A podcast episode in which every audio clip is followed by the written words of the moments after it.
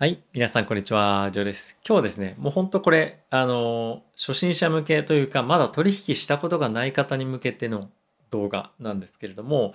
レバレッジ ETF について今日はお話をしていきたいと思います。でなぜこれをですね、話そうかと思った理由がいくつかあるんですけれども、まずそもそも一つ目は、僕が今投資をしようかなと思ってるからなんですね。で、まあ、それの理由っていうのもいくつかあるんですけれども、今やっぱり僕、ポジションがもうものすごく軽くて、キャッシュが、まあ、ポートフォリオ全体に対してかなり割合が高くなってきてますと。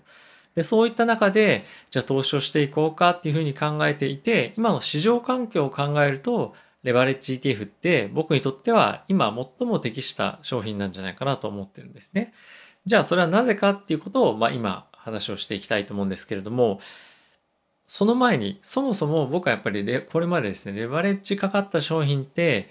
まああまりその投資経験がない方はやめた方がいいんじゃないかっていうふうに、まあ、常々言ってきました。で、今もそう思ってます。基本的にはですよ。ただし、使うのであればこういう使い方ができますよっていうのをまあ今日ご紹介をさせていただきますと。で、今なぜこのあのレバレッジ ETF 使ってもいいんじゃないか、もしくは検討してみてもいいんじゃないか、もしくは僕は投資をしようかと思っている理由の、まず大きなうちの一つ、理由の一つとして、これは僕の単純な、ある意味個別要因なんですけれども、キャッシュがものすごいあるにもかかわらず、キャッシュをそんなにたくさん使いたくないと。なので、レバレッジをかけることによって、資金を非常に効率的に使って、かつリスクもしっかり取れるというのがまず一つ挙げられますと。で僕はなぜ今、資金をポートフォリオのえー、中の割合を高めているかというと、やっぱりこの9月近辺でのテーパリングですとか、あとはですね、今非常に雇用統計っていうものが、マーケットに与えるインパクトがですね、大きくなってきています。というか、なるでしょうと。で、まあ、次の金曜日に雇用統計控えているので、その前に、まあ、ものすごいいっぱい株式のポジションを構築したくないというのがあります。まあ、いずれにせよ、この金曜日のですね、雇用統計の結果が出てから、まあ、僕はど投資をしようかどうしようかっていうのは、え考えているんですけれども、まあ、資金効率の面っていうのがまず一つありますと。で、もう一つ非常に重要な観点が、えボラテリティがですね、ここ最近非常に低下してきているというのが、え挙げられます。で、VIX 見てもわかるんですけれども、今ずっとどんどんどんどん下がってきてますよね。今多分16ぐらいですかね。まあ、16ってまあそこまでものすごい歴史的に見て低いかっていうとそういうわけでもないんですけども高いかって言われるとまあ全然そんなことないと、まあ、結構加工を今してますので、まあ、非常に今安定した状況にマーケットがあるというような感じなんですね。なので、まあ、ちょっとやそっと資金入れたところで別に資産も増えないし資産も別に減るわけじゃないのでそれだったらポジション取んなくてよくないっていうふうにまなるんですね。で入れるのであればやっぱりもう少し大きい大きいというかまあ、ある程度資産に対して、インパクトがある額取りたいなと思うんですが、やっぱりそのテーパリングの議論とかっていうのがやっぱ気になったり、あとは雇用統計もま控えてはいるので、まあ、そんなに積極的に取りたくないっていうふうにやっぱ考えると、何がいいかな、やっぱりボラティティが出るものがいいよなっていうふうに考えると、個別株かレバレッジ ETF というような、まあ、選択肢にまあ僕の中ではなったんですよね。で今、レバレッジ ETF 以外に、まあ、買いたい個別株、もしくはその、しっかりとボアティティが出る銘柄って何があるかなっていうふうに考えると、まあ、個別銘柄で言うと小型株とかしかやっぱちょっとないんじゃないかなというふうに今思っていて、であれば、やっぱりどういうタイミングでいきなり金利が上昇したりとかっていうふうなことがあるかもしれないので、そういうリスクは取りたくないなとまあ、金利が一旦上昇また始めればですね、この小型株っていうのはバチンと頭を叩かれて落ちていくと僕は思ってはいるので、まあ、そのリスクは取れないと。だったら、レバレッジ ETF しか ないんじゃないかって、まあ、消去法的な選び方でもあるんですけれども、まあ、あの、まあ、まとめて言うと、まあ、今の環境下っていうのは僕にとって、もしくはキャッシュ今比較的多く持っている人たちにとっては、まあ、レバレッジ ETF を使う環境としてはいいんじゃないか。で、なぜかっていうと、まあ、資金効率を考えて、え今投資ができるっていうところと、まあ、あとはですね、さっきも言ったみたいにレバレッジが今低下している状況なので、ものすごくこのレバレッジの商品を買ったとしても、まあ1日でですね、5%、6%とかっていうような動くようなマーケットじゃないですよ。まあこれどのレバレッジ ETF を買うかにまあよるんですが、まあここで僕がレバレッジ ETF って言ってるのの、まあ、筆頭はですね、えー、SXP、SPXL ですね。えー、アメリカの S&P500 に連動した、えー、レバレッジ ETF なんですけれども、間違ってもですね、僕は SOXL とか、まあ、その半導体の指数とかですね、まあそういったものに連動したものは話してませんので、まあそこはあのご留意ください、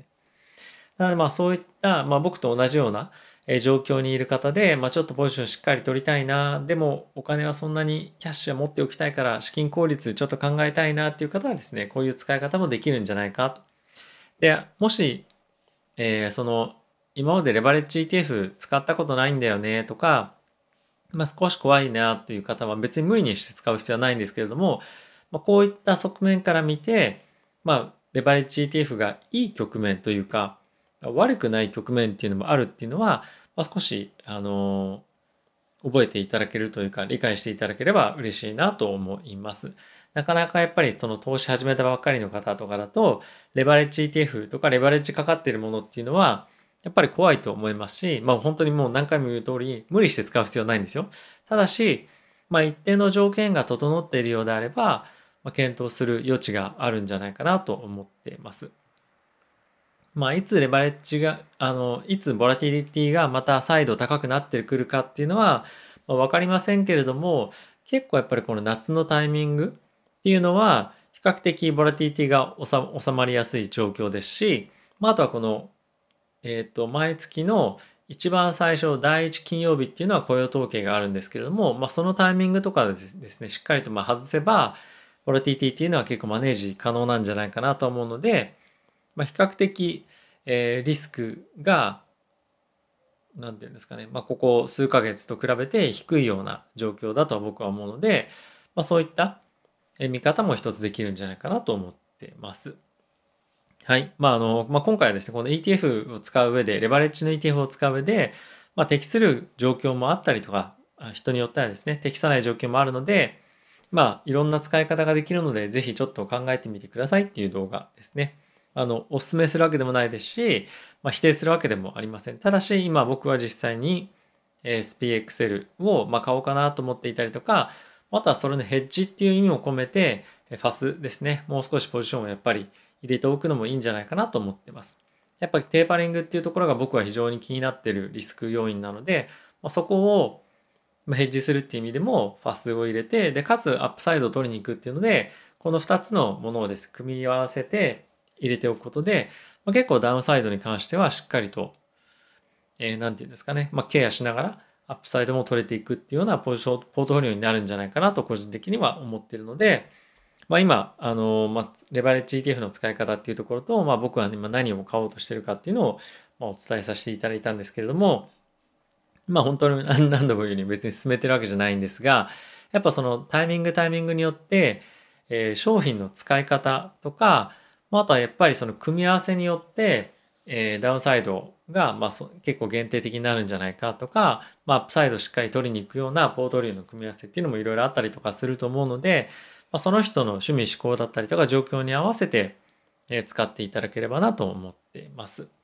はい。まあ、今回ちょっと短めの動画になってますかね。はい。えー、ぜひ参考になれば嬉しいです。ま、こういった情報を常に配信をしていきたいと思ってますので、えー、ぜひですね、応援していただける方はチャンネル登録ですとか、まあ、あとベルボタンも押していただけると本当に励みになりますので、ぜひよろしくお願いします。あとは動画の内容ためになったという方はですね、グッドボタンも押していただけると本当に励みになりますので、今後ともよろしくお願いします。